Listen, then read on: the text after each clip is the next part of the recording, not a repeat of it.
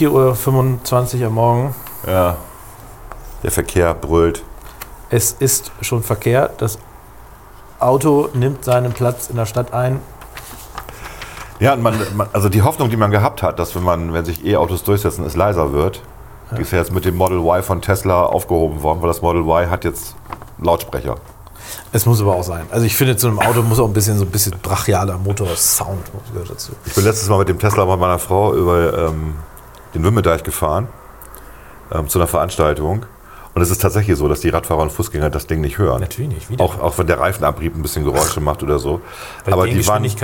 die waren immer erschrocken, wenn da das Auto kam. Ne? Und äh, deswegen ist ein Geräusch vielleicht gar Das nicht so sinnvoll, schlecht. ja, Ne? Ja. Das ist natürlich ärgerlich, weil wir ja eigentlich eine stille Stadt haben wollten mit Es muss lustig. ja nicht so laut sein wie vorher, aber so ein bisschen Geräusch wäre natürlich nicht schlecht. Aber darüber wollen wir eigentlich, also wenn wir das Thema jetzt auch noch anfangen. Nein, nein, nein, ich, äh, das ist jetzt. Nein, nein. Was, was haben wir denn heute in der, äh, in der Sendung? Ich glaube, ich habe mir aufgeschrieben, wir reden zuallererst über Lanz Wir reden über die Sendung von Mario Lanz. mit Luise gestern. Neugebauer und Neubauer, nicht Neugebauer. ich werde es noch irgendwann lernen. Luisa Neubauer und äh, Kevin Kühnert und Volker Wissing gestern. Genau. Die Ich reg mich, glaube ich, ein bisschen stark auf, oder? Der, nö, es ging über Klimawandel und es war schon ein Thema, um sich aufzuregen, wie dort debattiert wurde, wie vor allen Dingen diskutiert wurde, Ach, wie, Volker, ey. wie respektlos. Entschuldige, was denn? Du machst jetzt das Geräusch, was Luisa gemacht hat. Okay, alles klar. Ja. Wir reden, ein bisschen, äh, wir reden ein bisschen über Kuba, wir reden ein bisschen über Vietnam am Rande. Kapitalismus, Kapitalismuskritik, wir reden kurz über die Trielle. ganz kurz, aber doch erstaunlich lang. Ja. Über die Morning Show. Du Und redest über- über Hacks. Ich rede über Hacks, das ist eine Ja. neue Serie, die auch von den äh, Emmys äh, ganz nach oben gepusht worden ist.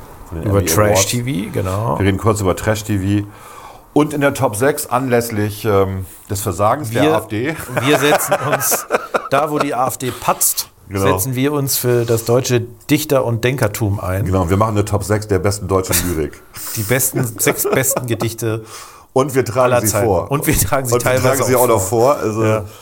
gute Güte. Es ist also ein bisschen, also das, ich hätte Verständnis, wenn man das überspringt. Ja, es ist so ein bisschen wie Deutschunterricht in der 5. und 6. Klasse, aber okay. Genau, und danach noch Oma fiel ins Klo.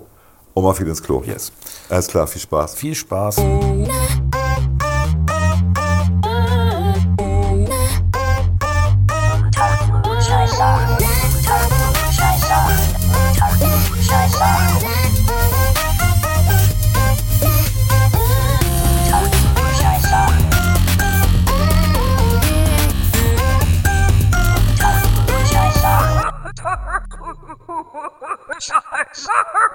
Unter Klugscheißern. So, Klaas. Lose it goes. Lose it goes. Ich wollte kurz fragen, ob du gestern, äh, also heute ist Donnerstag der Ich meine, heute ist Mittwoch. 22, Mittwoch der 22. Eventuell ist halt Donnerstag der 23. Aber Mittwoch der 22. Hast Aber du toll, gestern. wenn, wenn Leute nicht wissen, was für ein Wochentag ist, oder? ich habe Urlaub diese Woche. Deswegen. Du hast Urlaub diese Ja, Woche? Ja, Der hätte doch eher kommen können. ja, ja ich habe dich doch gefragt. also, na, ich habe, äh, äh, ja. Ähm, Okay. Also, Du hast mich gefragt, ob ich das. ob, genau, ich wollte dich fragen, ob du gestern äh, Olaf Scholz und Linda Teuteberg bei Markus Lanz gesehen hast. Ich habe Markus Lanz geguckt. Ja, weil- ich habe die beiden tatsächlich vermisst, aber es waren Doubles da. Es war du bist, aber ich habe mich die ganze Zeit gefragt. Äh, weil ich ich habe mir so vorgestellt, da, da sitzt Olaf Scholz und erzählt gerade was und dann sitzt da Linda Teuteberg, glümmelt sich da in ihren Sitz ein und fängt immer die ganze Zeit, sagt immer sowas, Ja. Facepalming und Seufzen. genau, und seufzt Ja. und stöhnt immer so rum. Da habe ich mir gedacht, also bei erwachsenen Menschen ist das doch auch Verhalten, das man nicht gut findet. In Wahrheit waren natürlich da nicht Olaf Scholz und Linda Teuteberg, sondern Kevin Kühnert, Luisa Neubauer, Ja. Neugebauer oder Neubauer? Nee, Neubauer. Neubauer. Ja. Und äh, Volker Wissing, äh, FDP-Generalsekretär. Und äh, immer dann, also es war, betraf sogar auch Kevin Kühnert, muss man sagen, aber hauptsächlich betraf es Volker Wissing, der was über Klimaschutz erzählt hat und das Programm vorgestellt hat. Und dann lümmelte sich die äh, Lisa, Li- Lisa, Luisa Neubauer, lümmelte sich da in ihren Sitz mit ihren Klettverschlussschuhen und äh, sagt, stöhnte da immer vor sich hin und so, ah, es war also wirklich respektlos im wahrsten Sinne des Wortes und ich, mich hat das aggressiv gemacht. Ich weiß nicht, Ich wie es dir gegangen ist. Also ich, wir haben ja wirklich, es Weil war ja ist so nur menschlicher Zufall. Umgang Es war Zufall, dass aus wir, der Gosse. dass wir beide das parallel Ja. geguckt haben. Und einmal schickst du mir nach, guckst du das auch? Und ich, äh, ja. Ich lese jetzt nicht unseren Chatverlauf vor, aber wir hatten dasselbe Gefühl. Ja. Vor allem, weil, weil, weil, muss man ja auch sagen, ähm, der Generalsekretär der FDP gute Argumente gebracht hat und das immer erklärt hat und jetzt auch noch ein Gutachten dazu rausgezogen hat. Ähm, ich weiß nicht mehr, welche Uni, was Heidelberg? Nee, irgendwie ist Nee, egal. Magdeburg. Magdeburg, genau. Irgendwas mit Berg und Burg, genau. Also, es ist ja nachher so, und, dass und das, was- warte mal eben, ja. und, sie, und sie halt, und sie halt ähm, das DIW, also es gab ja vorher schon eine Studie zu dem Klimapaket der FDP. Äh, Quarks, das Wissenschaftsmagazin, hat das ja auch sehr gelobt. Widerwillig, wie man gemerkt hat. Ja, ja. Und ähm, dann kam das DIW, also das Deutsche Institut für Wirtschaft. Ähm, Claudia Kempfert kennt man auch aus vielen Talkshows. Und die hat gesagt, es geht gar nicht, was die FDP da schreibt, weil die FDP nicht unterteilt in Sektoren. Also es geht um die CO2-Emissionshandel, Zertifikatehandel. Und äh, das ist der Vorwurf des DIWs, wobei ganz am Anfang steht, im ersten Satz, dass wir das Ganze sektorenübergreifend und global machen wollen. Äh, Also besser geht ja nicht, um die Pariser Klimaziele zu erreichen. Ja, und dann, und dann den Vorwurf zu machen, dass es nicht auf die Sektoren, also auf Landwirtschaft mal zum Beispiel, Industrie, äh, Energiewirtschaft, auf, das fand ich total merkwürdig. Deswegen ist das auch eine unseriöse Studie vom Ergebnis her. unseriös, und die wird zitiert von ihr. Und ähm, ich finde, er hat sich gut geschlagen. Ich Absolut. fand, Kevin Kühnert hat massiv rumgeeiert. Aber Kühnert, äh, also Kühnerts Problem war halt, dass er aus der echten Welt, die er, der ja immer- so tut, als sei Luisa Neubauer auch quasi, als sei er derselbe, Ja. aus derselben Szene, Ja. aus der echten Welt plötzlich konfrontiert wurde mit diesem Aktivisten-Kram Mhm. von Lisa Neubauer äh, und dann selber gemerkt hat in dem Moment, das ist ja, also, das ist schon nochmal was anderes, wenn man es in echt macht. Ja, klar. Und äh, ähm, wie gesagt, was ich noch kurz sagen wollte, was ich halt lustig fand auch ein bisschen und deswegen ist es ja auch so, äh, so ein bisschen unseriös, ist ja, dass die Frage der, also das ist ja eine Philosophiefrage. Also entweder du sagst, wir können Klimaschutz machen, indem wir Marktinstrumente machen, Ja. oder, das ist die Position der FDP, äh, oder du sagst halt, wir, wir brauchen keinen Markt, wir brauchen Verbote. Das sind die zwei Extrempole. Ne? Ja. Und dieser Neubauer sagt halt im Kern, wir brauchen keinen Markt, wir brauchen Verbote. Das DIW hat halt als einzigen Philosophieansatz die Verbotshysterie, in Anführungszeichen, das ist das falsche Wort, die Verbotsfreundlichkeit Strategie, genommen und hat quasi immer. einen anderen Philosophieansatz, der Ja. aber bisher viel effizienter war und besser war, gar nicht gelten lassen. Deswegen DIW etwas unseriös und das, was Ja, weil es auch die Empirie außen vor gelassen hat. Weil die Empirie genau, zeigt ja, wir machen seit 20 Jahren ähm, Zertifikatehandel in der Energiewirtschaft, in der Industrie und es funktioniert. Wir hatten Zeit bis 2030 die Ziele zu erreichen. Ne? Äh, 40 Prozent Einsparung und wir haben das jetzt schon erreicht. Das heißt, dieser Emissionshandel funktioniert. Da muss man den ausweiten. Ist doch logisch. Absolut, ich will gar nicht so zu tief da inhaltlich einsteigen, weil ich glaube, die, die Argumente sind ja auch ein bisschen ausgetauscht und sind bekannt.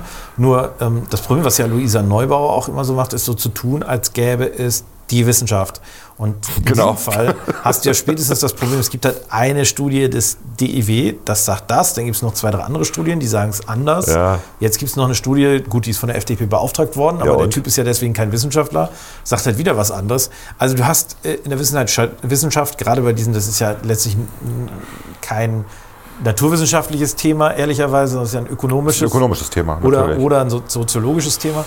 Aber das, das fand ich erstmal sehr erstaunlich. Ähm, dass, also da merkte man halt, dass äh, gerade Luisa Neubauer halt nur das Wissenschaftsverständnis hat, was meine Meinung bestätigt, ist halt Wissenschaft. Und ja, sie, hat, sie hat kein Verständnis von Wissenschaft. Was hat die denn überhaupt? Also Sie hat, sie, hat, sie hat immer, egal was kam, hat sie immer, äh, nein, ist alles viel schlimmer.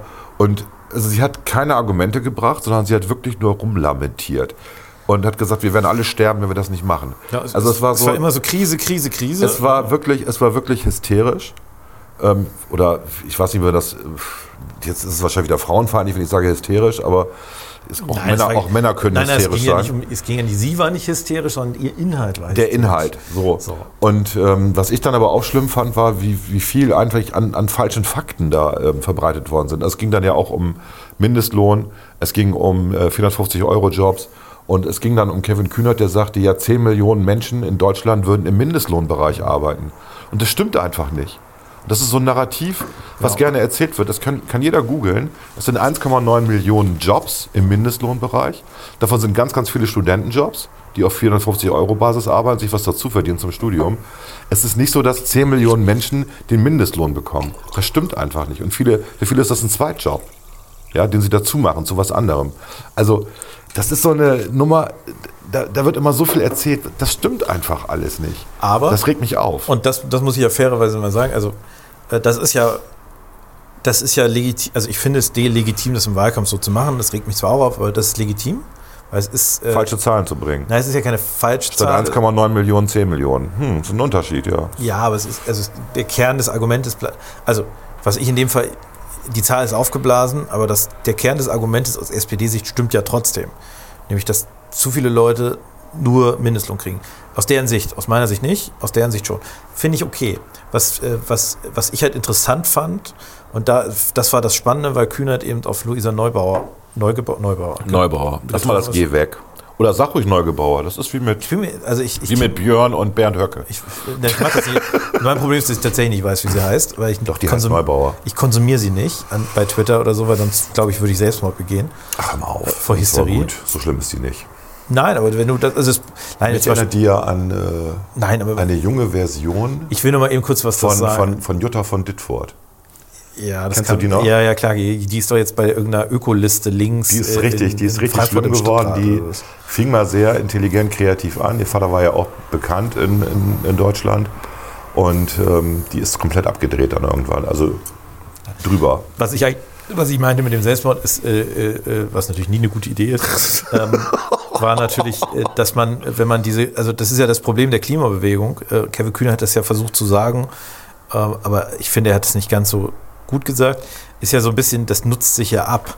Also es gibt ja nur zwei Möglichkeiten. Also entweder ich höre diese Schreckensnachrichten jeden Tag und kriege Depressionen, trete in den Hungerstreik. Passiert ja auch. Genau, passiert ja teilweise auch so.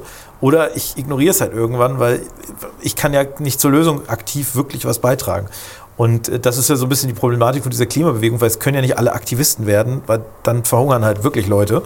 Und äh, aus dieser Perspektive, das haben die irgendwie nicht kapiert, dass, dass Botschaften müssen auch eskalierbar sein. Und das Problem bei dieser, bei diesem Klimaprotest ist natürlich von der Kommunikationsseite her gesehen, wie gesagt, ich bewerte das nicht inhaltlich, sondern nur von der Kommunikationsseite gesehen, die sind schon am maximalen Eskalationslevel. Also viel mehr als wir werden dauernd ersaufen in Deutschland und es wird alles, es gibt keine Erde mehr zum Leben und, äh, und so weiter. Also es gibt keine Erde mehr, die für Menschen bewohnbar ist.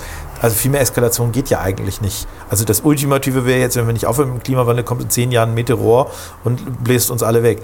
Aber das ist nun mal jetzt auch äh, eher unrealistisch. Das ist deren Problem. Und Kevin Kühner hat das so ein bisschen ver verschleiert, indem er gesagt hat, Entschuldigung, dass ich gerade monologisiere. Ja, ist okay. Aber er hat das ein bisschen verschleiert, weil er gesagt hat, uns Politikern fehlt so ein bisschen die Sprache für diese Klimabewegung. Er wollte damit sagen, wir kriegen es nicht hin, das an die Bevölkerung zu vermitteln, dass es ernst ist. Ich glaube halt, dass das Problem ist, äh, und das hat er halt aus meiner Sicht nicht gesagt, äh, dass das Problem ist eben, die Botschaft ist an sich schon so abgenutzt, weil die schon so heftig eskaliert ist. Weil es immer zu einer Maximalforderung führt. Also es geht ja nicht mehr, es geht ja nicht mehr darum, ähm, den Wohlstand zu erhalten, die Leute mitzunehmen, die Industrie, die Wirtschaft mitzunehmen, sondern gegen die Leute, gegen die Wirtschaft, weil man immer sagt, ja, wenn man den Klimawandel nicht ernst nimmt, dann ist der Schaden viel, viel höher, als wenn wir jetzt was tun würden.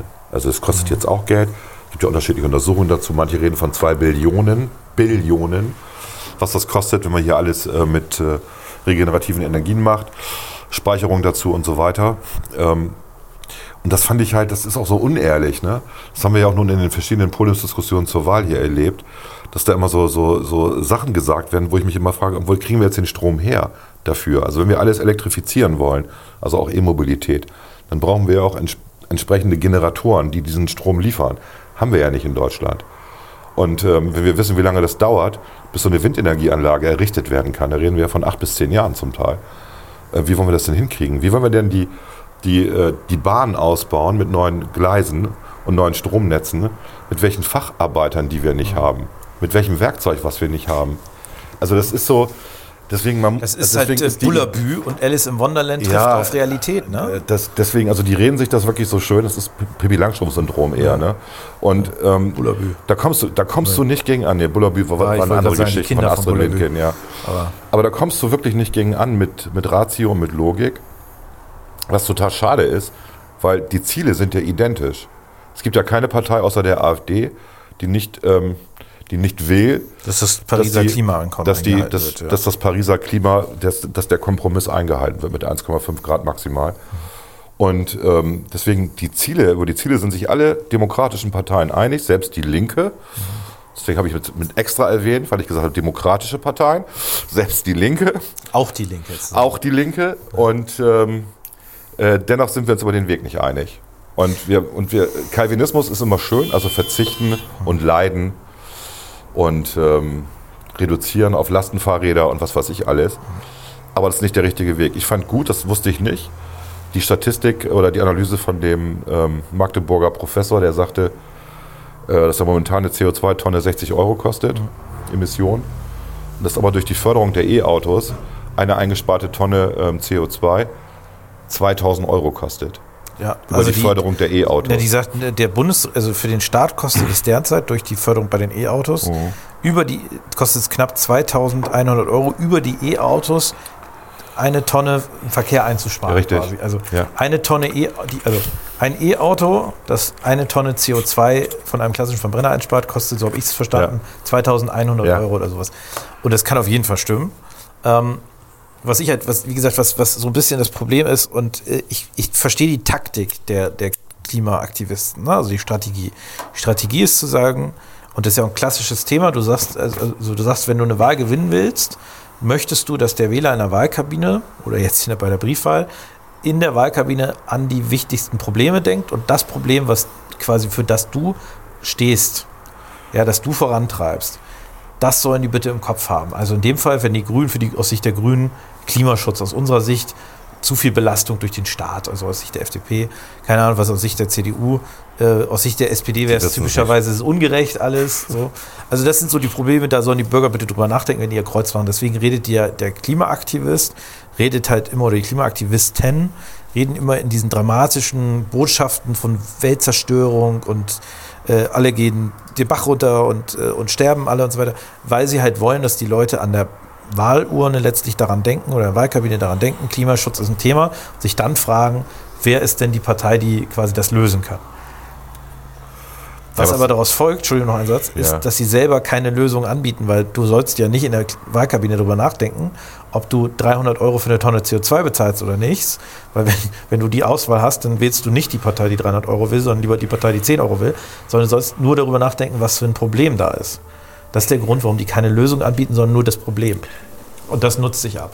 Das nutze ich ab und ich finde perfide ähm, diese Textbausteine, die es ja auf Webseiten gibt, wo dann die Enkelkinder der Oma und dem Opa schreiben sollen. Das finde ich so erbärmlich. Also ich lese mal einen Textbaustein vor, lieber Oma, äh, lieber Opa, ich schreibe dir heute diesen Brief, weil ich mir seit einiger Zeit Sorgen um die Zukunft mache.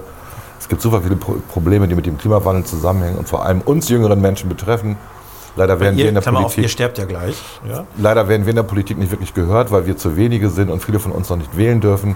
Die Natur hat Probleme mit zu viel Hitze, die Pflanzen haben zu wenig Wasser und in den Städten wird es immer heißer im Sommer und so weiter und so weiter. Bald ist Bundestagswahl. 38 Prozent der Wahlberechtigten sind über 60 Jahre alt. Das heißt, dass die Omas und Opas in Deutschland entscheiden, wer am Ende gewählt wird. Wir, die jungen Menschen unter 30, machen nur knapp 15 Prozent aus. Und dann endet das, ich vermisse euch, hab euch lieb und dann kommt euer irgendein Name. Ekelhaft. Süß, ne? Ekelhaft. Das ist echt so. Ekelhaft. Das sind, also das ist die Generation, die Nutznießer ist von dem, was die Omas und Opas aufgebaut haben vorher. Und ähm, aus einem zerstörten Deutschland, aus einem zerstörten Europa. Und die sagt jetzt, oh oh, wir werden alle sterben, weil ihr das aufgebaut habt. Das ist richtig daneben. Das ist respektlos, anstandslos. Es gibt äh, ganz viele Antwortbriefe im Internet inzwischen an die Enkel. Ja. Auch sehr lustig. Soll ich mal einen vorlesen? Bitte. Oh, das würde mich interessieren. Ernsthaft? Noch gar nicht gesehen. Doch, da bin ich neugierig. Liebe Enkelin, lieber Enkel, vielen Dank für deine netten Zeilen, über die wir uns sehr gefreut haben. Schön, dass du dich mal meldest. Wir waren uns nicht sicher, ob du noch lebst. Sorry für die kurze Antwort, aber wir machen derzeit beide einen Arabischkurs, um uns weiterhin verständigen zu können. rufen, Sie, rufen Sie bitte einen deutschsprachigen Notarzt, Notarzt heißt Yergi Alaswal Badi Tavari und so weiter können wir schon. Das ist sehr übel. Das ist sehr übel, ja. Ja, ist ja egal. Es ist halt lustig. Ne? Äh, Zweiter Teil. Wir machen uns auch Sorgen um die Zukunft, vor allem darüber, wie wir künftig die steigenden Energiepreise von unserer schmalen Rente unter einer rot-grünen Regierung bezahlen sollen. Für dich fallen dann ebenfalls die Zuwendung für deine zahlreichen Hobbys weg. Also es ist schon zum Teil sehr böse Antworten. Aber es geht dann halt so weiter. Ne? Wir kennen noch Stoffpilze. Nein, das sind keine Nahrungsmittel. Und das gute alte Kleider auftragen und eine Welt ohne Handys, aber mit viel mehr familiären Zusammenhalt. Es ist schade, dass wir euch die Not der Nachkriegsjahre und die Freude und den Glauben an Fortschritt nicht vermitteln können. Sorry dafür, unser Fehler. Wir haben euch wirklich zu sehr verwöhnt. Ja, Ja, also also da, da, war jemand, da war jemand richtig sauer. Und ähm, ach ja, und wann, wann bekommen wir eigentlich die 1000 Euro zurück, die wir dir für dein Sabbatjahr geliehen haben, lieber Enkel? ist auch schön. Also das ist, äh, ähm, also es ist im Kern halt äh, ist es irgendwie so eine Wohlstandsgesellschaft. Wa- Warte, jetzt noch einer. Ja. Holst du uns mal mit deinem neuen Lastenfahrrad ab? Wir könnten doch mal einen hübschen Ausflug machen. Du fährst. Es ist so ein bisschen, also ich meine, das ist ja ein Stadtproblem, das wissen wir auch. Es ist jetzt kein, kein Thema auf dem Land, was, was, äh, was, diese, Wird aber langsam. na, was dieses Extreme angeht. Ne? Also ich, ich, ich finde, Wir also beobachten das doch in Liegenthal, in Worpswede, Ja. also in den umliegenden Gemeinden von Bremen. ja Das gut, das ist ja schon ein städtischer Speckgürtel. Suburbs. Ja. Aber was ich auch sagen will, es ist ja auch richtig, dass man sich damit beschäftigt. Ich ja nicht, also mir geht es nicht darum, die, die Frage, wie man den Klimawandel bekämpft, zu delegitimieren. Mir geht es ein bisschen darum, wie redet man mit Menschen? Ja, und das ist das, wo, wo ich gestern wirklich, ich bin da fast vom Tisch gefallen. Wie kann man sich so respektlos und auch noch im Fernsehen benehmen? Und was mich am meisten irritiert hat, war, dass niemand dieses, dieses wirklich respektlose Verhalten anderen Menschen gegenüber auch mal so benannt hat. Ich finde, Markus Lanz hätte sagen müssen, Frau Neubauer, was stöhnen Sie da so rum? Jetzt setzen Sie sich mal richtig hin. Das ist respektlos, wie Sie gerade mit. Hören Sie ihm bitte zu. Er hat Ja, ja. Ihnen auch zugehört. Wir, sagen, wir sagen mal, wie es ist. Ne? Sie hat sich ja keinen Gefallen getan damit. Ja, aber darum geht es nicht. Es ist halt, also wir sind mittlerweile in einer Gesellschaft angekommen und da schließt sich auch so ein bisschen der Kreis mit diesen Briefe an die äh, und so weiter. Wir verlieren irgendwie, also nicht wir, nicht alle, einige, wenige, äh, verlieren so ein bisschen Respekt, den man anderen Menschen gegenüberbringen sollte, gerade im persönlichen Gespräch. Ja. Also ich dachte, das wäre nur so ein Online-Phänomen. Ja. Aber das ist Es ja. ist rübergeschwappt in die Realität. Wie Luisa Neubauer da saß, hätte ich mir auch vorstellen können, wie sie irgendwie bei Facebook irgendwelche Trollkommentare äh, drunter setzt und, und, und quasi äh, auch dort respektlos anderen Menschen gegenübertritt.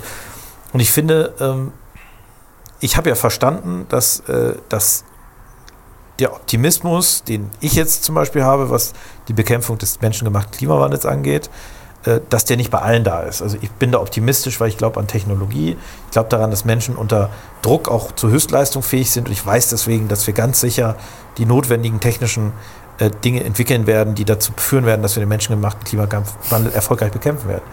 Ich weiß, dass dieser Optimismus nicht bei allen vorhanden ist. Das ist auch okay so. Das verstehe ich übrigens nicht, ne? Dass das nicht bei allen vorhanden Ja, es ist auch okay. Es gibt ja ganz viele unterschiedliche Menschen. Es gibt ja, also, es gibt ja ganz viele Optimisten, es gibt ganz viele Pessimisten, es gibt Leute, wenn du mit denen, mit denen zusammenkommst, die beschweren die sich erstmal eine halbe Stunde Warum über ist, alles. es, warum ist es so? Also wir reden ja von der, äh, von der überwiegend, also den, den Wohlstand, in Wohlstand lebenden westlichen Nationen. Ja. Und da ist ja diese Stimmung eher dystopisch.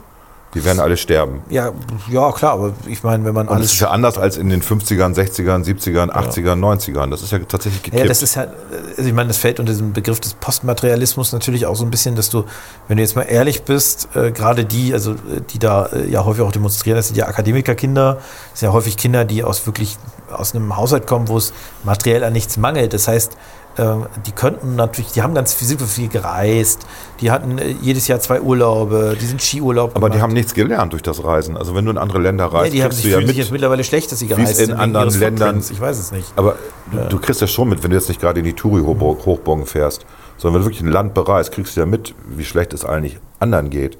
Also wir sind ja, Deutschland ist ja bei diesem, aber da- da ist ja so bei diesem Human äh, Development Index auf Platz 6, da gibt es ja kaum noch jemand, der höher ist als wir. Norwegen ist, glaube ich, besser und Genau, Hongkong trotz, ist besser. trotz Ostdeutschlands, das darf man nicht vergessen. Genau, also trotz, der, trotz der Wiedervereinigung. Ähm, das heißt, wir, wir, wir sind in der Top 6. So, da kannst du jetzt nicht mehr viel machen, um auf die Top 1 zu kommen. Aber wir arbeiten dran. Und ähm, also Human Development Index ist ja, bezieht ja alles mit ein. Bildung, Ja, Bildung ähm, so äh, Einkommen, ähm, Gleichberechtigung, bla bla bla bla bla. Und trotzdem dieses, dieses Wehklagen. Aber, jetzt mal ganz offen. Also Ja. wir sind hier ja auch politisch nicht korrekt, aber jetzt sage ich es einfach mal. Das sind ja die Leute, wir wissen doch ganz genau, was das für Leute sind. Die Leute, die nach Kuba fahren, ja, und dann danach zurückkommen und sagen, ah, das ist aber so schön, die sind ja alle und die haben so gute Laune. Das Gesundheitssystem ist Ja, super. und das Gesundheitssystem ist super. Oder die nach Vietnam fahren und sagen Onkel Ho und so weiter. Mhm. Aber wenn man mal, also wenn man mal wirklich kritisch, ich, ich kenne jemanden, der ist halt, äh, äh, Ich kenne auch jemanden. der ist in Kuba gewesen, dann wurde er plötzlich krank. ja. So, oder sie wurde krank. Äh, Und äh, dann hast du natürlich auf einmal eine Situation, wo du in Apotheken in Havanna gehst, in denen äh, kein einziges wirksames Medikament steht, wo du quasi eine Tinktur angeboten kriegst, die du irgendwie nehmen sollst, die es aber wirklich nicht besser macht. Und dann hast du zwei Wochen lang Dünnschiss. Und da muss man einfach mal sagen, das ist natürlich äh, toll und schön und romantisch, wenn man da so die, die Kubaner da mit ihren äh, Zigarren und Rum irgendwie rumsitzen äh, sieht. Aber das ist eine Momentaufnahme, die man zwei Wochen vielleicht mal ganz schön findet. Aber dann hört es halt auch auf. Und das Gleiche in Vietnam, wenn die da so, oh, die haben so mit Onkel Ho und so weiter. Das, also ich frage mich immer, ob die Leute auch nach Nordkorea reisen und danach zurückkommen und sagen, oh, Onkel Kim und schön und das ist ja auch toll. Die freuen sich so da. Das ist doch, das ist doch, das ist doch eine verwahrloste Gedankenhaltung. Äh, Das ist ach, absurd. Und das sind doch die Leute. Und die Kinder von denen sind das, die da jetzt rumdemonstrieren und so tun, äh, als, äh, sag ich mal, als wäre das hier alles scheiße bei uns. Äh, als wäre Kapitalismus das Problem. Als wäre unser Wohlstand grundsätzlich ein Problem. Und ich frage mich immer, wie die überhaupt auf diese Idee kommen, dass Wohlstand, dass, dass äh, Kapitalismus, dass quasi Leute, es muss in Deutschland niemand auf der Straße wohnen. Ja, also das muss halt niemand. Das, das regelt der Staat alles. Und dass das jetzt alles ein Problem sein soll, das kann Das ich nicht regelt der. Staat, weil die Wirtschaft es ihm erlaubt, weil der, die Wirtschaft dafür sorgt, dass der Staat Ja, wir können uns das leisten, dass das Ja. eigentlich niemand muss. Ja, Genau. ich, ich will jetzt nicht in die Details gehen, warum es das trotzdem gibt, aber eigentlich muss das niemand. Und eigentlich kriegt jeder in Deutschland eine Wohnung. Eigentlich kriegt jeder genug zum Leben. Wenn, also wenn er es nicht selber kann oder auch sich sogar verweigert und sagt, ich habe jetzt an diesem Gesellschaftsleben nicht teil, der kriegt das ja trotzdem. Und äh, ich muss sagen, ich, ich kann dieses, dieses Wohl, wohlstandsverwahrloste Geblabbel, kann ich mir einfach nicht antun. Und um, um damit zurückzukommen, ich kann ja verstehen, warum die nicht alle den Optimismus haben, den ich habe. Aber ich finde, selbst wenn man da pessimistisch rangeht, dann muss man einfach trotzdem noch mal so ein bisschen an die eigenen Umgangsformen denken und sich mal überlegen, wie gehe ich mit anderen Menschen um? Habe ich den Respekt? Lasse ich auch Argumente mal gelten? Äh, und und äh, sage, ich habe, okay, Sie sehen das so, Herr Wissing, ich sehe es ehrlicherweise anders. Ich habe da übrigens auch eine Studie, die das anders sieht. Kommt man so ins Gespräch oder sagt man, Herr Wissing, Sie sind doof? Sie sind Äh, doof und ich habe hier ganz viele Studien, und ich- sie gesagt. Wel- Welche vielen Studien Ich habe hier eine DEW-Studie, das ist die Studie. Wahrheit. Genau. Ja, und erzählen Sie mir hier nichts von anderen Studien. Genau. Sie können mich mal. Oh, was erzählen Sie denn da? Geht mir auf den Sack. Ja, Falls das nicht deutlich geworden ist in den Ja, letzten das war- 15 Minuten. das war, das war sehr deutlich. Das war sehr deutlich. Was sagst du denn dazu? Nö, ich sag dir nichts mehr zu, dass du hast alles gesagt. Warst du schon auf Kuba? Nein, ich war nicht auf Kuba, aber ich habe auch eine Freundin, die Kuba auch immer lobt. Und ähm, ich, Ist bestimmt toll, im Urlaub zu machen.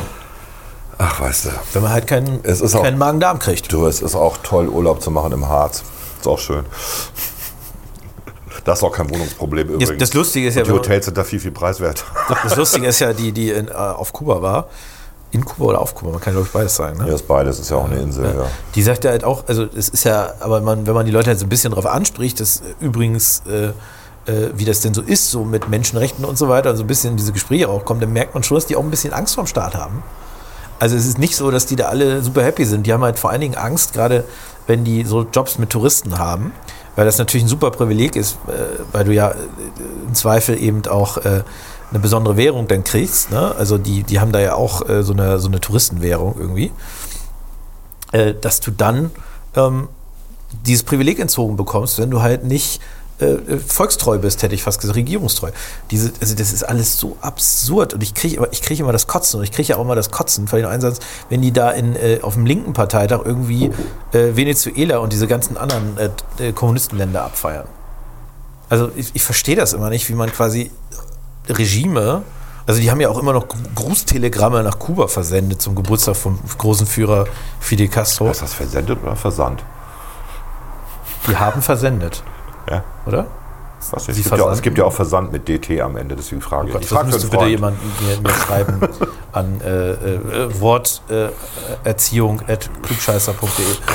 Äh, auf jeden Fall, äh, ich kann das nicht nachvollziehen. Also ich finde diese Respekt also vor dem Leiden der Menschen, dass sie ja nicht selbst gewählt Nein, haben, nein, ich, nein, also nochmal, ich finde das aber da auch fehlt. Nochmal, ich finde aber auch dieses Respektlose vor den Älteren halt. Also die Älteren, die es halt halt noch gewohnt sind, in der vierten Etage zu wohnen, in irgendeiner Mietskaserne und ähm, im Winter halt die, die Kohle aus dem Keller geholt haben und vier Etagen hochgeschleppt haben, damit es warm ist in der Wohnung. Das wissen die Leute ja gar nicht mehr, wie das früher war. Also es ist ja nicht so, dass das irgendwie Einmal die Woche baden. ja, einmal die Woche baden und zwar, Wasser. und zwar geteilt, ne? also äh, zwei Kinder, zwei Erwachsene nacheinander. Ne?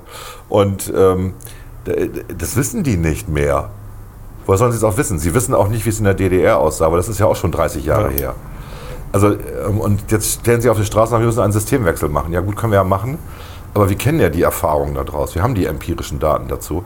Und nochmal zurück zum Emissionshandel. Sorry, was hing. Wir haben empirische Daten, dass der Emissionshandel funktioniert.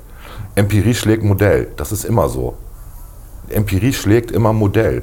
Und die können Panik machen, so viel sie wollen. Wir werden das hinbekommen, logischerweise. Wir kriegen das gewuppt, diesen Klimawandel. Das ist doch lächerlich. Wenn ich, wenn ich, wer, also wir, Ja. Also wir in Deutschland kriegen das sowieso nicht hin, aber wenn aber wir, wir, kriegen das für Deutschland Vorbild hin sind, und können es als, Export, hin. als genau. Exportmodell vermarkten. Und das fehlte mir so ein bisschen bei, bei Wissing gestern, ähm, die Begeisterung für, für die Idee, dass wir mit, äh, mit dieser Innovation andere begeistern können und andere mitmachen lassen können. Und wir haben auch ein wunderbares Konstrukt, wo wir diesen CO2-Emissionshandel weltweit einführen können, nämlich über den Freihandel. Wir haben so viele Freihandelsverträge als Deutsche, Gut, die müsstest du dann nachfahren. die müsstest du nachverhandeln, aber das würde, das kann man machen. Das ist zumindest eine Möglichkeit. Das, aber ist, das ist die beste Möglichkeit. Ja. Wenn du das mit der Wirtschaft weltweit machst, dann kriegst du das auch gewuppt. Wenn du das nicht hinkriegst, wenn wir hier, wenn wir hier alles runterfahren und unseren Wohlstand reduzieren, dann sagt doch kein Land, machen wir auch, finde ich toll. Guck mal, wir Ja. fahren jetzt alle Fahrrad. Das ist ja schön. Das ist doch lächerlich. Hauptsache, die sind happy dabei. Dann Ja. sind wir vielleicht das neue Kuba. Ja, super. Nee, also Aber dann kommen die Chinesen kommen dann immer für zwei Wochen her und sagen, ach, das ist so toll. Ja, außerdem ist diese ganze Bigotterie, also die Frau, die ich kenne, die, die gerne nach Kuba fährt, ist natürlich eine eingefleischte Sozialdemokratin und meint auch, dass ähm, Kuba sozusagen das fortschrittliche Land der Welt ist, ja. Wo ich auch immer denke, guckst du mal die Zahlen an, die Statistiken dazu.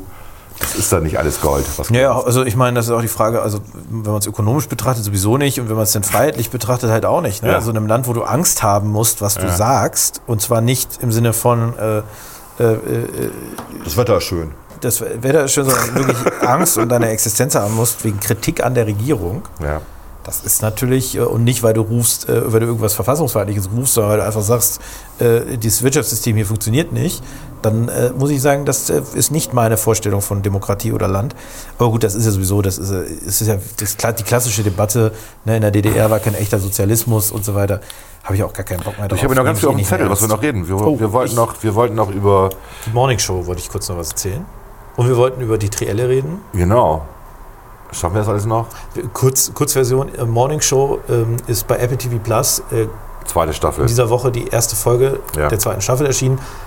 Ist okay, bitte ich habe es noch nicht gesehen. Nee, ist gut. Ist sogar Ist gut. gut? Ich Ja. würde nicht sagen, okay, ist gut. Ist gut. Ja. Also ich So freue mich gut schon wie auf die erste. Ich würde sagen, ja. Ich freue mich tatsächlich schon auf die zweite Folge, weil die erste Folge ist nur eine Verbindungsfolge irgendwie. Mhm. Also die kittet nochmal viel. Das ist ja auch mal wichtig, ne? ein guter Einstieg. Aber ich freue mich jetzt sehr auf die zweite Folge. Die kommt ja dann äh, diesen Freitag oder sowas. Ne? Gut, ich habe mir die äh, Emmy Awards angeguckt und habe natürlich dann geguckt, welche Serien habe ich noch nicht gesehen. Also Ted Lasso hat ja gewonnen bei, bei Comedy irgendwie. Gute Serie. Gute Serie und die haben auch noch andere Preise abgeräumt. Hier Beard ist irgendwie bester Nebendarsteller geworden. Ne? Sein Co-Trainer und so. Ja. Und der hat ja jetzt gerade eine sehr, in der aktuellen Folge von Ted Lasso hat er quasi eine Solo-Sendung mal für sich. Sein Psychoproblem und so. Ja, Äh, Ted Lasso ist wirklich sehenswert, ja. Und dann habe ich aber entdeckt, ich kannte was nicht, das heißt Hacks. Hacks. Hacks. H-A-C-K-S geschrieben. Nicht Hex Hex, sondern Hacks. Ja, genau. Wie Da geht es da um, eine, da geht's um, eine, um eine Frau, die ähm, in Las Vegas äh, die Königin ist, also eine, eine Comedy, ähm, eine weibliche Stand-up-Comedian. Und die jetzt ihre 2500. Sendung produziert in Las Vegas. Kann man sich mal ausrechnen, wie lange die schon am Markt ist. Und äh, die holt sich ähm, eigentlich nicht, nicht gerade freiwillig, aber es kommt eine junge Schreiberin dazu, ähm, die Witze schreibt, die Gags schreibt. Und ähm, die dreht das Ganze so ein bisschen um. Also die ändert komplett ihr Bühnenprogramm. Ich verrate jetzt ein bisschen viel, aber es ist okay. Und was eigentlich das Spannende ist, ist dieser Disput zwischen dieser jungen, woken Generation, die diese Schreiberin vertritt, und diese, die ist locker über 60, ähm, diese erfahrene ähm, Stand-up-Comedian, ähm, die sich aber beeinflussen lässt von der Jungen, weil sie hat eh alles erreicht. Also sie hat wirklich alles erreicht. Sie ärgert sich über einen ähm, Ansager in einem Comedy-Club und dann sagt sie einfach, äh, was muss, ich, was muss ich tun, damit du die Fresse hältst? Und dann sagt er, er hätte nichts gegen 60 Millionen Dollar. Und dann sagt sie, weißt du was, ich gebe dir 1,6 Millionen und dann bist du raus hier und der Club ist meiner. Und dann macht er das auf der Bühne. also sie hat wirklich Geld ohne Ende. Ja. Und es ist interessant, dieser Konflikt zwischen dieser, die noch die Welt verändern will, der Jungen, und der Alten, die sagt, ist alles in Ordnung, aber vielleicht habe ich was falsch gemacht in meinem Leben. Und dieses sich anpassen an das Woke, was die reinbringt, dieser Konflikt, das ist tatsächlich spannend zu gucken. Das hat 8,2 bei der IMDb. Okay. Ähm, Muss man mögen sowas. Ich habe alle zehn Folgen so durchgeguckt. Die sind nicht lang. Ich glaube 28 Minuten eine Folge oder so. Kann man schaffen. Ähm, ist cool, ja. Läuft aber nirgendwo bisher hier in Deutschland. Ich habe es natürlich über Tor geguckt. Ne? Ist klar. Darf man das sagen? Darf man sagen, das Urheberrecht in Deutschland lässt das zu, ja. Ist so. Also du, du gibst dich als Amerikaner aus. Und Ach so, meinst du das? Okay. Und das ist nicht verboten. Tor, du hast über einen Proxy geguckt. Genau. Das stimmt. Und du zahlst ja auch dafür. Das ist richtig. Ja, so. Ähm, Dann wollte ich noch kurz was sagen. kurz über Trash TV. Du wolltest Trash TV noch sagen, ja. Ja, Trash TV. Also wir hatten ja ähm, Silke Helwig hier als Gast und vorher ja auch, es gab ja ein Interview bei hinten links im Kaiser Friedrich, wo ich dann sagte, ich finde Joko Winterscheid gut, mit wer spielt, steht mir die Show. Und so ein bisschen fand ich das jetzt sehr befriedigend, dass der einen deutschen Fernsehpreis gekriegt hat für die beste Show. Aber der Fernsehpreis. Aber deutscher Fernsehpreis ist auch nicht viel wert. Ich glaube, diese, diese Frau, die den Fernsehgarten da macht, äh, Sonntagmorgens hat auch einen Kiewel, Preis gekriegt, Kiewel. ja, wie immer die Annette, heißt. An- Ja, ja, keine Ahnung. Andrea, Andrea. Aber ich fand es halt witzig, dass Trash TV jetzt mal einen ersten Platz gekriegt hat für irgendwas. Ich finde jetzt Gut. auch, dass das nicht unbedingt Trash TV ist, aber das Ich finde es tatsächlich ist eine neue Form der Unterhaltung, deswegen fand ich es ganz gut und ich gönn's Joko Winterscheid. Ähm, ja, ich finde den auch deutlich sympathischer als den anderen, da der ja irgendwie dein Namensvetter ist, ne? Klaas. Klaas, der ist ja auch in der Sozialdemokratischen Partei, der Klaas, deswegen. Echt, dass der ist eingetreten oder was? Schon lange, schon ewig. Ach, wusste ich nicht. Der Okay. ist SPDler. Was Gut. natürlich ge- egal ist. So. Dann reden wir Ähm, über Trielle. Trielle ganz kurz. Ich, wir haben ja jetzt, glaube ich, das dritte Tri- Triell, das letzte Triell am, Was ich immer noch nicht gesehen habe. am Was auf äh, Pro7 lief. Sonntag. Lief das auf äh, Pro7 Sat 1, äh, Mhm. N24, nee, gehört gar nicht mehr dazu, ne? Egal, auf jeden Fall bei Pro7 Sat 1, Sat 1. Und äh, das, da hat man sich ja schon gefragt, warum Annalena Baerbock überhaupt noch dabei ist. Du bist böse. Ja, gut, ich meine, die, die, diese ganze Prognosen, basiert ja alles auf Prognosen und die Grünen sind ja jetzt weit weg davon, den Kanzler zu stellen. Aber ich, ich- eigentlich will ich da gar nicht so viel drüber. Ich würde einfach nur sagen, die Moderatoren fand ich war beim letzten am besten. Das habe ich auch gehört, nicht nur von dir. Deswegen war das auch. schon das beste Triell. Ja. Das schlechteste war mit Abstand das im öffentlich-rechtlichen Rundfunk, weil sich da die Moderatoren irgendwie Das nicht. zweite. Genau, das zweite, das, da haben sie sich immer reingequatscht. Maybrit so. Illner und äh, der Ja, andere, das hätte dessen Namen ich Maybrit weiß. Illner, ja, weiß ich auch nicht. Ja. Maybrit Illner hätte das mal alleine machen sollen. Ja, wäre besser gewesen tatsächlich, ja. Also verstehe ich auch immer nicht, warum diese, das ist, ich finde es sowieso immer albern. Ich meine, selbst Das erste war ganz merkwürdig. Ja, da mussten die sich noch reingrooven. Ja. War Pi- Piet Klöppel, ne? Und der Viererkampf war auch ganz merkwürdig. Hast du den auch gesehen mit äh, Lindner und Habe ich äh, nur auszugsweise mir angeguckt. Dobrindt war dabei. Wer war noch dabei? Äh, hier die aus Dr. Dr. Tralala von der AfD. Weidel Alice Weidel. und die, ich weiß aber nicht, wie die heißt. Die von den Linken. Wissler, Janine Wissler. Ja, Janine, genau, die war auch dabei. Janine oder Janine? Keine Ahnung, ist mir auch egal. Ähm, das ist eine 6%-Partei, ob die überhaupt reinkommen, du. Muss mal gucken. Aber, jetzt, aber so arrogant sollten wir jetzt FDP nicht sagen.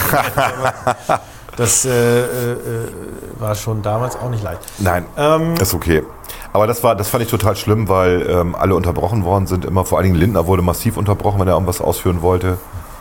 Und ähm, man muss die Leute ausreden lassen. Also ich vermisse tatsächlich dieses Talkshow-Format, was es früher mal gab. Also was früher ja Elefantenrunde oder wie das gab es ja immer nur nach der Wahl. Nee, die gab es auch vor der Wahl. Es gab die, also bevor diese Duell-Idee kam, die ja von Schröder kam, ne, ähm, gab es äh, diese Runden auch vorher, wo immer die äh, Fra Fraktionsvorsitzenden oder die Parteivorsitzenden ähm, eingeladen worden sind und darüber geredet haben. In einer offenen Runde, so wie bei 3 nach 9 irgendwie. Und da wurde nicht dieselbe Frage allen fünf Leuten oder vier Leuten gestellt und da wurde die Zeit gestoppt. Nein, da wurde debattiert. Und das war eigentlich viel interessanter. Und überhaupt diese ganze Debattenkultur geht ja ein bisschen, aber das haben wir ja schon mal haben Ja. wir schon drüber geredet in einem anderen Podcast. Also das ist, ähm, das wäre spannender, glaube ich, für die Leute. Also wenn die Moderatoren sich quasi verabschieden und nur noch eingreifen, wenn es in irgendeiner Form eskaliert. Ich glaube, man müsste dieses Triell-Format oder auch das Duell-Format müsste abgeschafft werden aus Ja. meiner Sicht. Ich, dass wir wählen halt, das ist halt eine Systemlüge. Ne? Wir wählen in unserem politischen System mit der Erststimme wählen wir eben äh, den äh, lokalen Wahlkreisabgeordneten und mit der Zweitstimme wählen wir die Liste, die Parteiliste. Wir wählen aber ja nur in dem Bundesland, wo eventuell der Spitzenkandidat der Bundespartei, also zum Beispiel bei der CDU in NRW, auch Spitzenkandidat in der Landespartei ist, also auf Platz 1 der Liste steht, wählt man ja überhaupt den Armin Laschet. Deswegen diese Erwartungshaltung quasi zu erzeugen äh, über diese Trielle oder Duelle, dass man, also man hat ja, Dass man den Kanzler wählt. dass man quasi den Kanzler wählt, ist absurd. Also es ist wirklich absurd. Äh, Und es wird halt noch absurder jetzt in dieser Situation, wo die Grünen eigentlich nicht mehr hätten teilnehmen dürfen, wenn man mal ganz nüchtern drauf guckt. Oder die Ja, FDP man darf hätte aber, man darf aber nicht vergessen, dass, ähm, die AfD dass ja die, Konstella die Konstellationen jetzt so sind, dass auf jeden Fall nach den bisherigen Umfragen die Grünen auf jeden Fall dabei sind. Und ähm, das, was auch bedeutet, dass wir Annalena Baerbock als Außenministerin haben. Das passt ja auch. Sie kommt ja vom Völkerrecht, wie sie schön gesagt hat. Ich, ich weiß gar nicht, ob sie nicht danach durch ist, ehrlicherweise. Und da, äh, also da habe ich aber, aber ich habe da äh, massiven Bammel vor, dass Frau Baerbock uns im Ausland vertritt. Ja, ich, also das, ich muss, also ich glaube, das wäre gar nicht so schlimm, da gibt es Schlimmere. Okay. Aber ich glaube halt, dass eigentlich die Grünen ja schon nach der Wahl die Frage stellen müssten, wir waren eigentlich mal bei 25 bis 30 Prozent und wir Jetzt sind bei bei 17 15, raus. ja. Also normalerweise müsste man sich äh, die Frage dann stellen, ob, äh, ob die noch tragbar ist. Ne? Das ist die, die eigentlich die normale Frage. Meinst du, dass Habeck sie angreifen wird jetzt, Kann er ja nicht. nach der Wahl? Kann er doch nicht. Was soll er machen? Okay. Er ist ja gleichberechtigter Parteivorsitzender und äh, ja, was Aber alle sagen, mit Habeck hätten sie über ja- 20 Prozent gekriegt. mit Habeck hätte, also ich glaube, mit Habeck hätten wir jetzt äh, eine andere Situation. Ja. Da wäre Scholz nicht so abgegangen, da wäre Mhm. es tatsächlich Laschet gegen Habeck. Das ist ja auch das Problem der CDU, die war darauf eingestellt, gegen die Grünen Wahlkampf zu machen. Und jetzt machen sie plötzlich gegen die SPD Wahlkampf. Und das, Mhm. darauf sind die nicht so gut vorbereitet. Ähm, deswegen gegen, gegen äh, Robert Habeck, glaube ich, äh, da hätte Robert Habeck äh, eine gute Chance gehabt, stärkste Kraft zu werden. Das ist ein klassischer Grünen-Fehler. Das ist das gleiche wie mit der Listenaufstellung im Saarland. Das ist, Ideologie geht eben über Pragmatismus in dem Fall. Und äh, man kann sich halt überlegen, also für mich ist ja die Sache klar. Also entweder ich nehme Habeck und kriege halt 90 Prozent der Ideologie, aber dafür kriege ich tatsächlich die Möglichkeit, das umzusetzen, was ich so will. Oder ich wähle halt Baerbock. Also man muss ihn ja loben an der Stelle, Schleswig-Holstein. Ne? Also er hat ja auch dieses Beschleunigungsgesetz durchgebracht für die Windenergieanlagen. Die haben Schleswig-Holstein haben sie Ja, ja, wirklich. aber mein, mein Punkt ist ja ein anderer. Ja. Mein Punkt ist quasi, also das ist halt, wie, wie sagte das der Bundesfinanzminister Eichel damals? Er sagte, äh, lieber 20 Prozent von X als 100 Prozent von nix. Und das ist halt Mhm. Ja. da das klassische Problem. Ne? Also die Ideologie, äh, unbedingt jetzt mit einer Frau in den Wahlkampf ziehen zu müssen, nachdem es 16 Jahre lang eine Frau als Bundeskanzlerin gab ähm, äh, und unbedingt mit Annalena Baerbock in den Wahlkampf zu ziehen.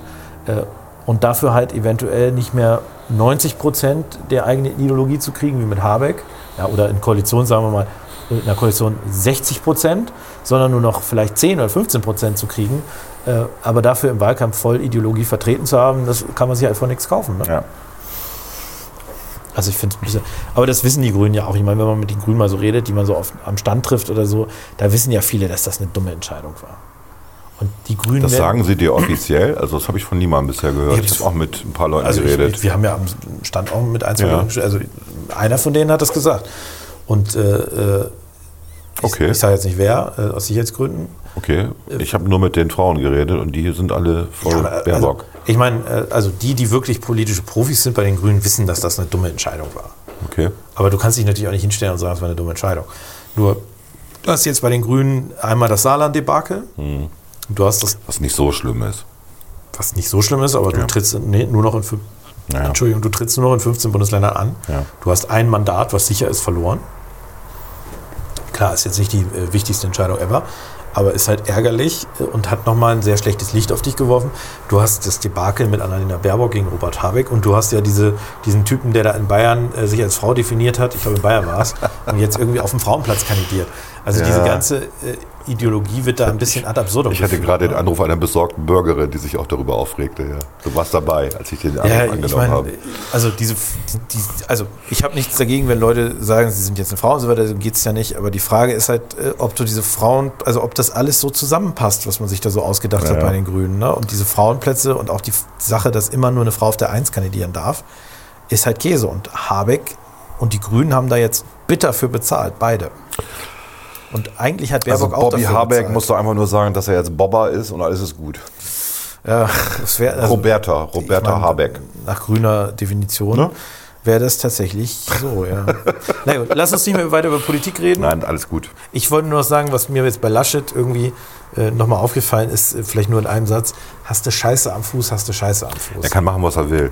Er kann machen, was er will. Er kriegt nur auf die Fresse. Er kriegt nur noch einen auf die Fresse, äh, auch bei den Umfragen, was mich ein bisschen wundert. Ähm, ja, weil, mit der Umfrage wird es ja leicht besser, ne? weil er eigentlich, leicht. ja, ich, ich finde, er performt jetzt nicht so schlecht. Ähm, aber er ist das, glaube ich, auch nicht gewohnt. Doch, er ist es aus- NRW-Wahlkampf auch gewohnt, äh, von unten zu kommen und noch zu punkten. Warten wir mal ab. Also ich bin mir nicht sicher, dass die Prognosen stimmen. Immer noch nicht. ich nicht. Wir gucken mal. Yes. Wird spannend. Ist ja, ist ja bald, ne? Heute ist Mittwoch, Sonntag ist die Wahl. Ja. Montag wissen wir es, spätestens. Alles. Gut. Montag wissen wir alles. Okay, dann machen wir jetzt die Top 6. Yes, die guten Top 6. Die guten Bildungs Top Top 6. Alles klar. The top six. The top six. The top six. Wir präsentieren stolz die Top 6. Klaas, Top 6. Top 6, Volker. Wir haben Aus gegebenem Anlass. Äh, aus gegebenem Anlass. Sie haben wieder einen Knopf im Ohr Interview gehabt, ja. also im Fernsehen. Lobo.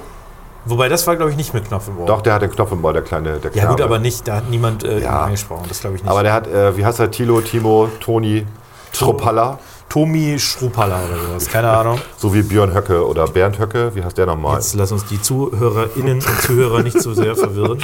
Gut, aber der hat gesagt, äh, dass Deutschland das Volk der Dichter und Denker. Genau, und da wir hier auch einen Bildungsauftrag haben, den Ja, man wir muss das ernst noch mal vielleicht nochmal erklären. Wo kommt das eigentlich her mit dem Dichtern und Denkern? Weißt du das? Du Klugscheißer Nummer eins? Äh, Ich glaube, du wirst es mir jetzt erklären, oder? Nee, man weiß das nicht so genau. Es ist tatsächlich äh, Wahrscheinlich- so, eine, so eine Legende, äh, dass das die Franzosen mal über die Deutschen gesagt haben. Mhm. Und ähm, so richtig, wo dieser Begriff herkommt, ist nicht klar. Aber der wurde natürlich gern von den Deutschen aufgenommen. Ja, wir sind was Besonderes. Das war noch zu der Zeit, wo Deutschland kein Nationalstaat war. Das kann natürlich gut Ja. sein. In jedem Fall haben wir hier einen Bildungsauftrag, das möchte ich nochmal unterstreichen und wiederholen, deswegen auch. Der Junge fragte, wenn Sie das Volk der Dichter und Denker haben wollen, kennen Sie denn überhaupt ein Gedicht, Herr Schruppalla? Genau. Und dann hat er was gesagt?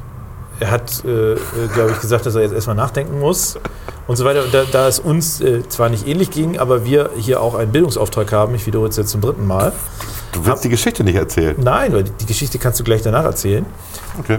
Ähm, weil wir hier einen Bildungsauftrag haben, haben wir gesagt, wir machen eine Top 6 und äh, jeder trägt jetzt mal drei Gedichte vor, die wir natürlich, äh, so fair muss man sein, nicht auswendig gelernt haben. Natürlich.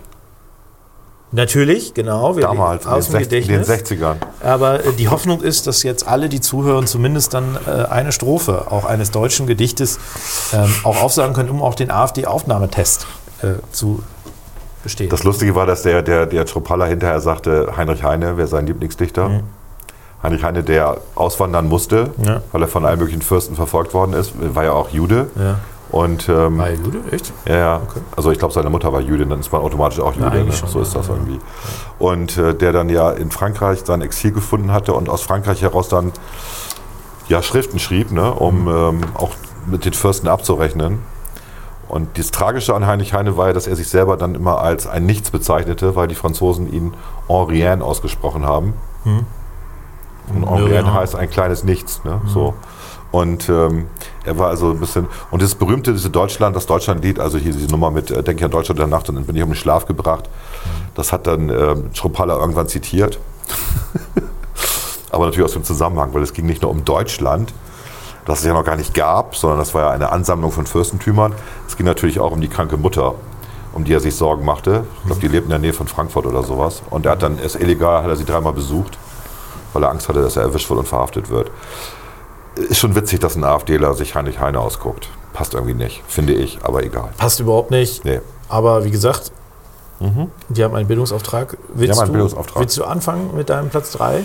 Ich fange an.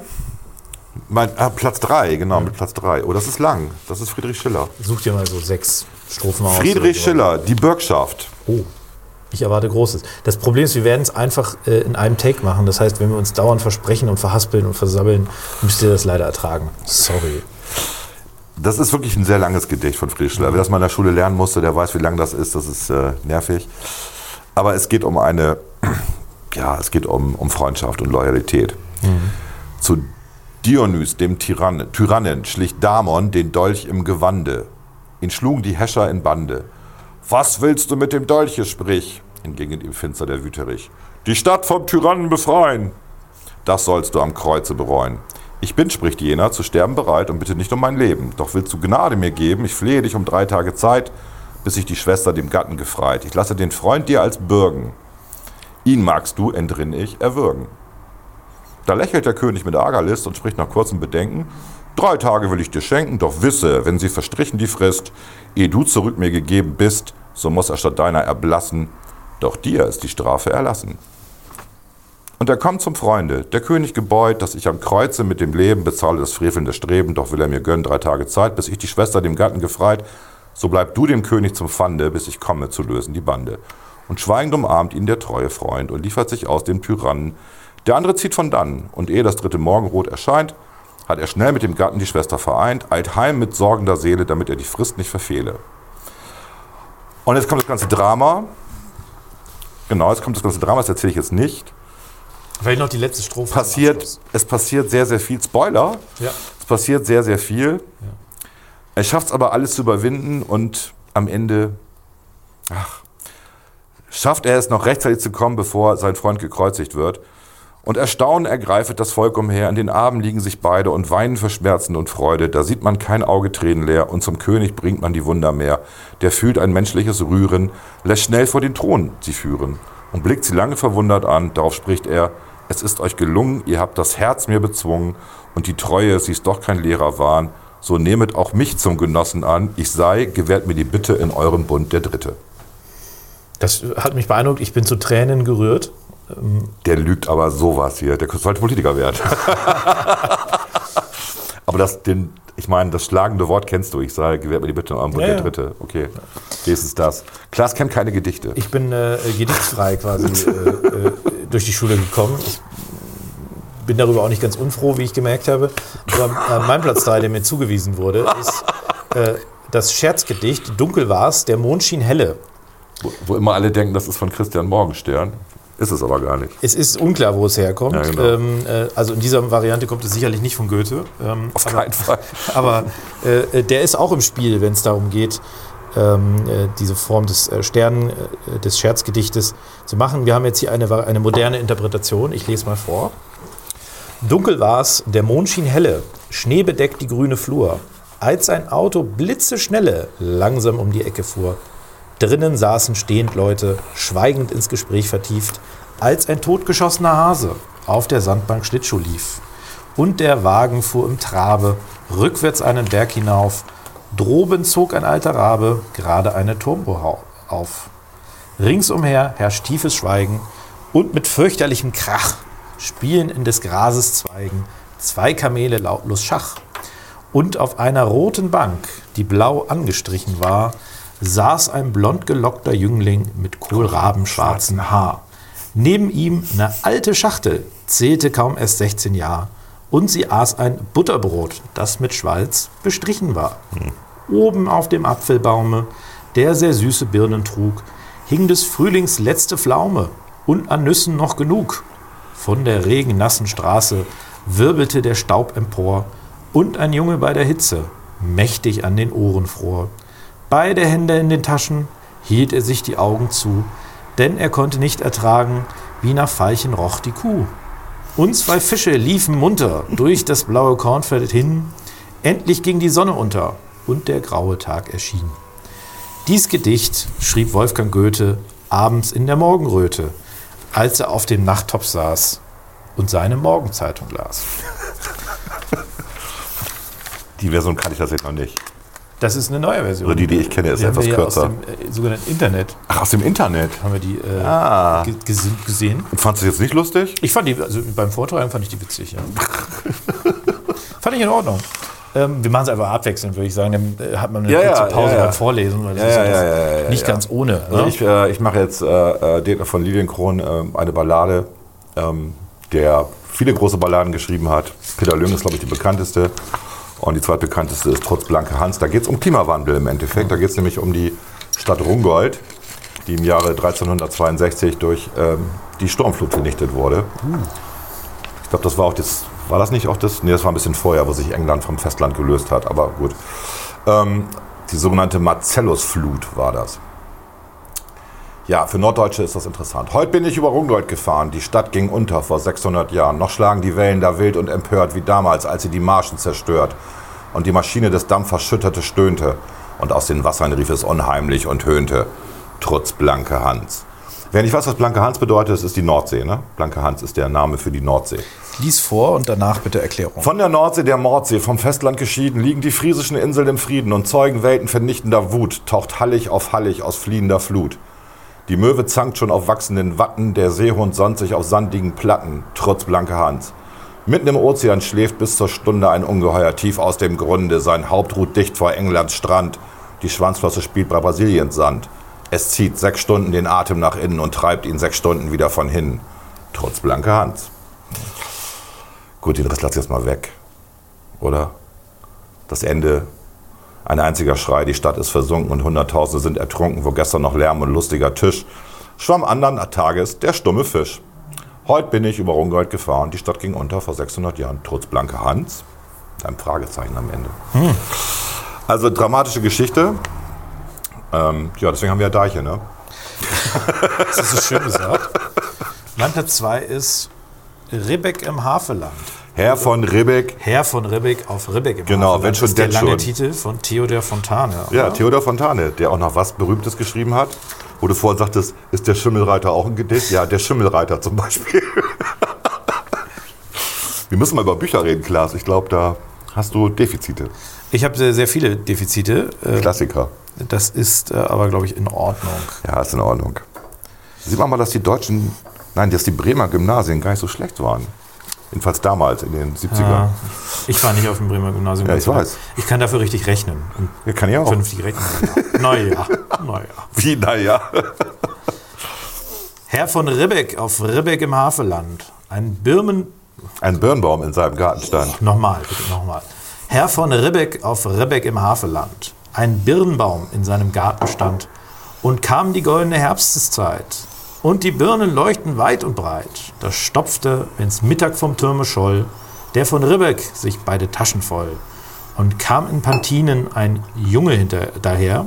So rief er, Junge, wisst ein Bier? Willst du eine Bär? Wisst ihr ne Bär? Das heißt, willst du eine Birne? Wisst ihr ne Bär? Das ist aber auch sehr altertümlich, ne? Das hat man damals gesprochen. Und kam ein Mädel, so rief er, Lüddirn, komm mal rüber, ich hab ne Birn. Lüt Dern. Dern. Nicht Dörn. Der, also, was gibst du mir hier für Deutsch? Das ist doch Absicht. Ich wollte dich ein bisschen vorführen, ja? Ja, ja, ja, ja ich weiß schon. So ging es viele Jahre, bis Lobesam, der von Ribbeck auf Ribbeck zu sterben kam. Och. Er fühlte sein Ende. Es war Herbsteszeit. Wieder lachten die Birnen weit und breit. Da sagte von Ribbeck, ich, schna Ach Gott, ich scheide nun ab, legt mir eine Birne mit ins Grab. Tja. Und drei Tage drauf, aus dem Doppeldachhaus, trugen von Ribbeck sie hinaus. Alle Bauern und Bündner mit Feiergesicht sangen Jesus meine Zuversicht. Und die Kinder klagten, das Herze schwer. Hieß dort nun, hieß dort nun, dort nun, wer gift uns nun ne Bär? Klagten die Kinder, das war nicht recht. Ach, sie kannten den alten Ribbeck schlecht. Jawohl. Der neue freilich, der knausert und spart, hält Park und Birnenbaum streng verwahrt. Aber der alte, vor Ahnen schon und voll Misstrauen gegen den eigenen Sohn, der wusste genau, was er damals tat, als um eine Birn ins Grab er bat. Und im dritten Jahr aus dem stillen Haus ein Birnbaumsprössling sproßt heraus. Und die Jahre gingen wohl auf und ab. Längst wölbt sich ein Birnbaum über dem Grab und in der goldenen Herbsteszeit leuchtet's wieder weit und breit. Und da kommt ein Jung über den Kirchhof her, so flüstert's im Baume, wisst ne Bär? Und kommt ein Mädel, so flüstert's, Lüt Dörn, komm Dern. mal rüber, ich geb dir ne Bern. Genau. Dann reimt sich das auch. So spendet Segen noch immer die Hand des von Ribbeck auf Ribbeck im Havelland. Das ist natürlich gemein, mir da hier so einen plattdeutschen Scheiß oder sowas unterzujubeln. Havelland ist ja nicht so richtig plattdeutsch, ne? Ja, aber gut, okay. Unfair. Habt ihr das mitgekriegt, wie Volk betrügt? Ja, jetzt kommt tatsächlich mein Lieblingsgedicht. Ähm, das habe ich aber schon mal erwäh- erwähnt. Wir haben schon mal drüber gesprochen in irgendeinem Podcast. Vielleicht war es auch mit Uwe, weil Uwe ist das Schlüsselwort in diesem Gedicht. Okay. Das ist äh, Nies Randers von Otto Ernst äh, von 1901. Bitte einmal komplett jetzt vorlesen. ne? Das ist kurz, das lese ich komplett vor. Ich habe jetzt eine Damit so du dich lange. auch mal der Herausforderung stellst. Krachen und Heulen und berstende Nacht, Dunkel und Flammen in rasender Jagd, ein Schrei durch die Brandung.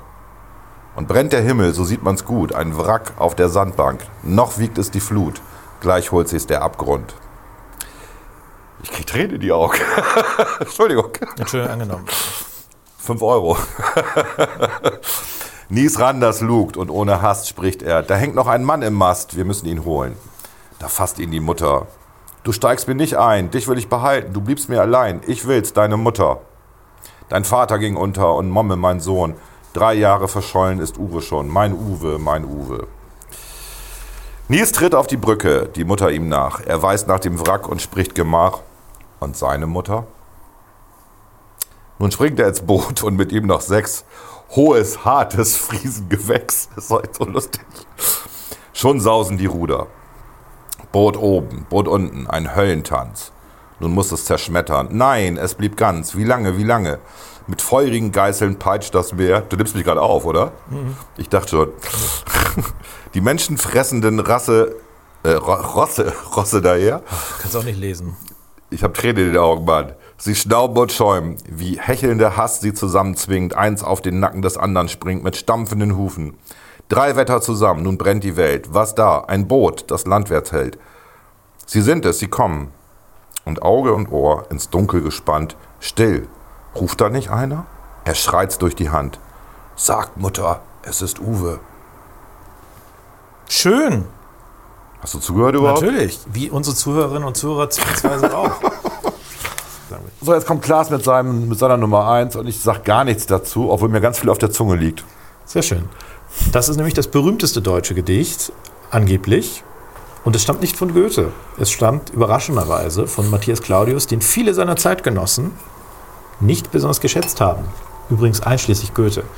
Also man könnte sagen, das ist so ein bisschen äh, der Michael Wendler des äh, 18. Äh, und frühen 19. Jahrhunderts. Und ähm, das Gedicht heißt Abendlied, Matthias Claudius.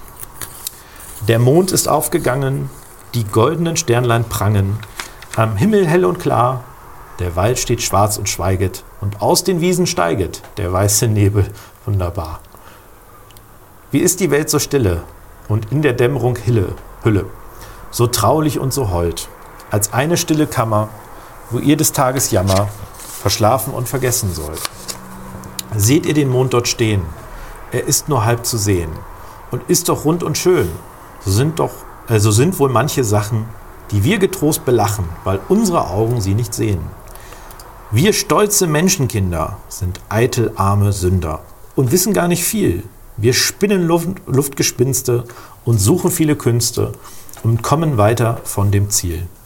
Gott, lass uns dein Heil schauen, auf nichts Vergängliches trauen, nicht Eitelkeit uns freuen, lass uns einfältig werden und vor dir hier auf Erden wie Kinder fromm und fröhlich sein.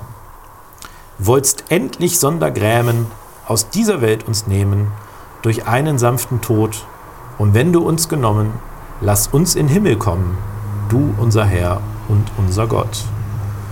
So legt euch denn, ihr Brüder, in Gottes Namen nieder, kalt ist der Abendhauch, verschon uns Gott mit Strafen und lass uns ruhig schlafen und unseren kranken Nachbarn auch.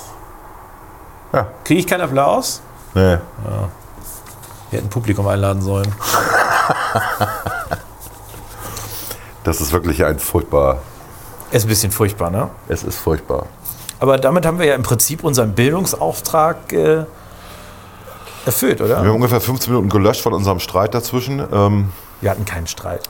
doch, wir hatten einen Streit Nee, wir zu, dem, zu, der letzten, zu der letzten Zeile der ersten Strophe.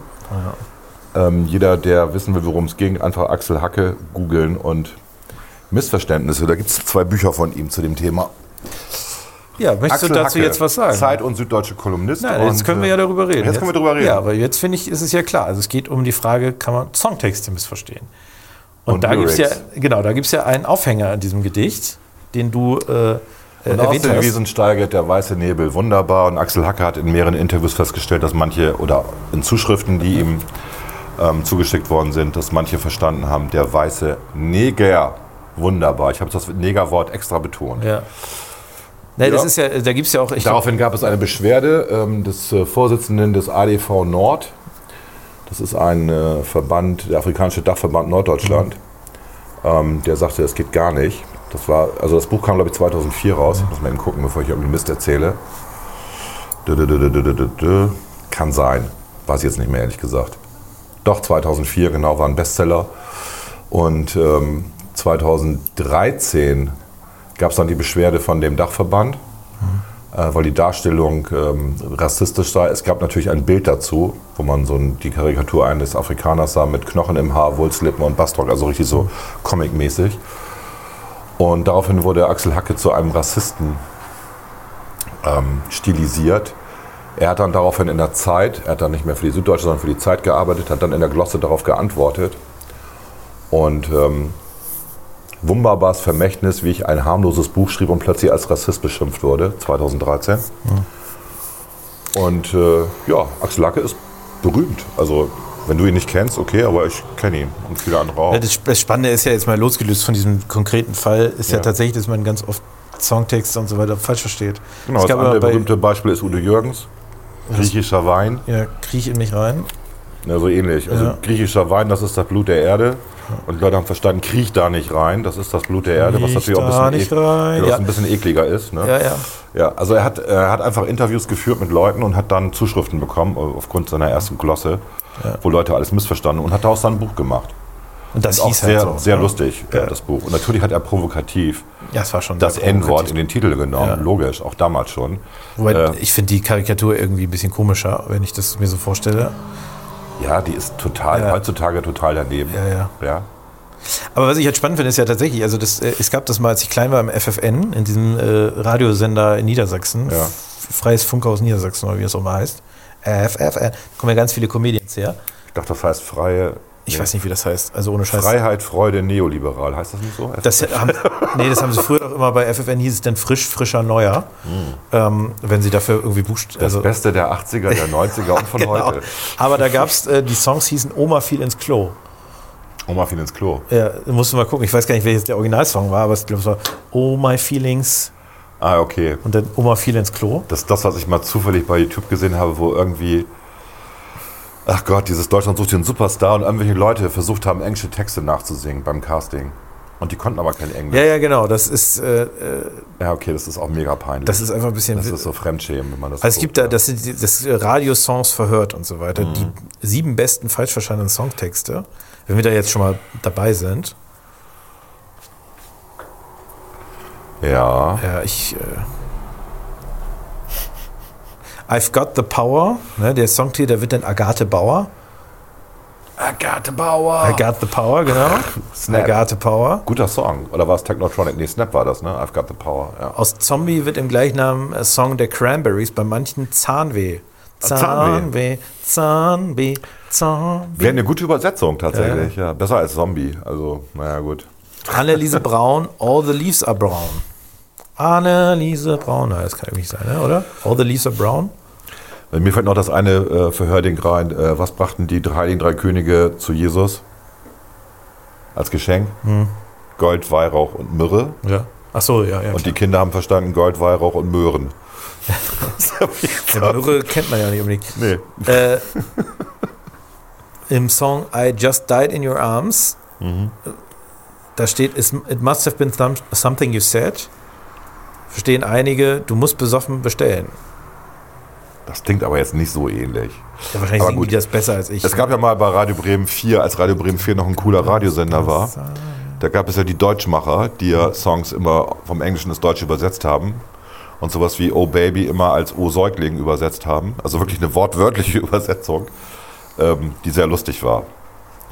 Ähm, wie hießen die beiden nochmal?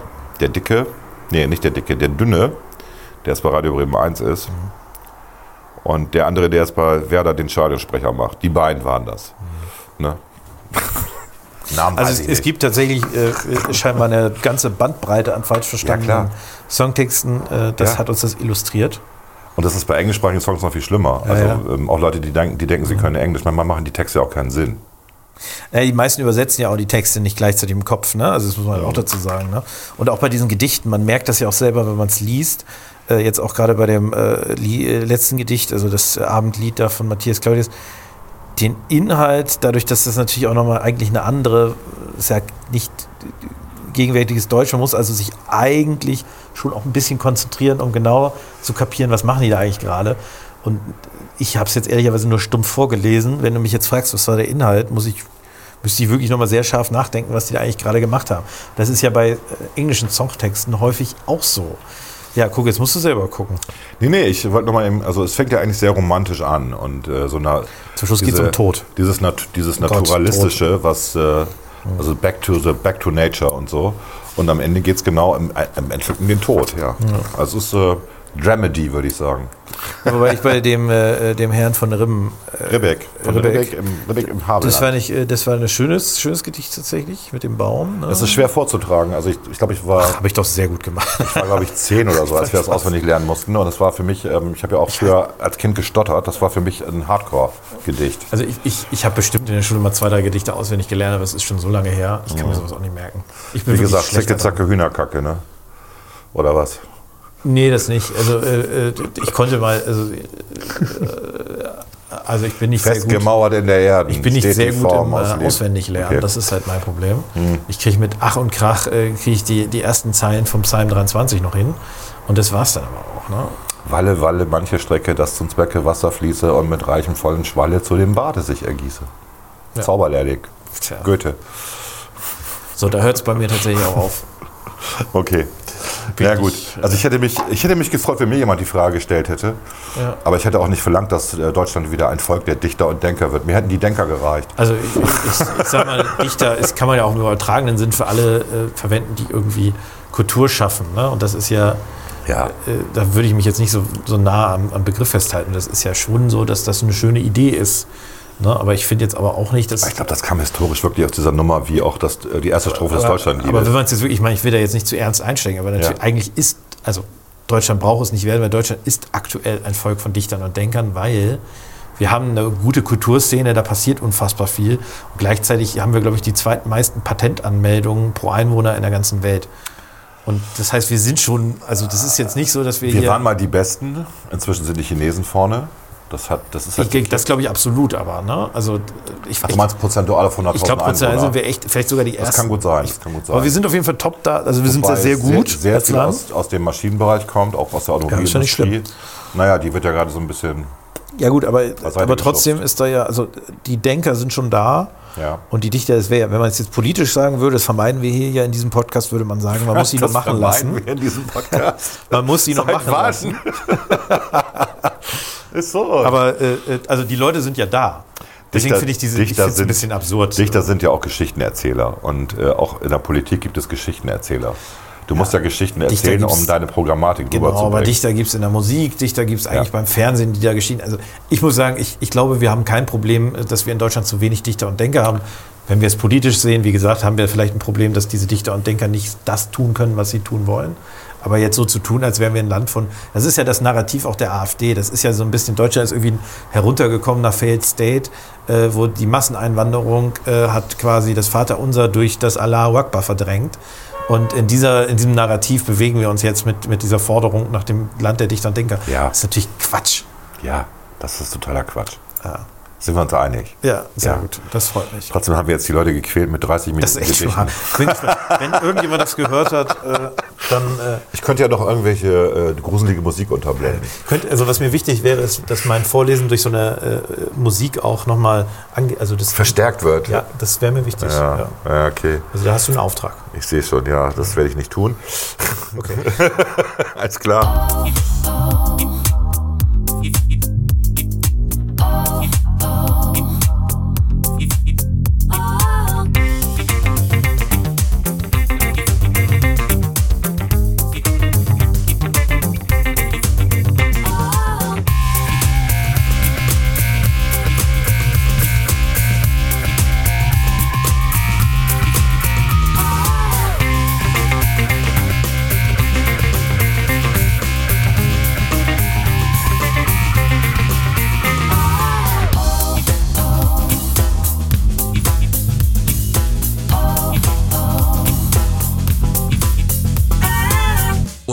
Unter Klugscheißern. Uff, das war ja jetzt, also Das war eine echt lange Folge. all, puh, Vor allem dieser, Bildungs, Gedichtskram, dieser oh. Bildungsteil, da eigentlich müssen Sind wir wir nicht eine den. Satire-Unterhaltungsgeschichte? Haben wir das nicht irgendwie? Ich glaube, ich mache jetzt immer Comedy als Begriff rein, was wir machen. Comedy. Ja, Ist das Comedy ist- ist es auch nicht. Wir könnten Bildung als Begriff neu dazu hinfügen. hinzufügen. Also ich, was ich gelernt habe, ist, wenn du einen Podcast äh, mit dem Tag Bildung versiehst, hört das nur die Hälfte der Leute, als wenn du Comedy gibst.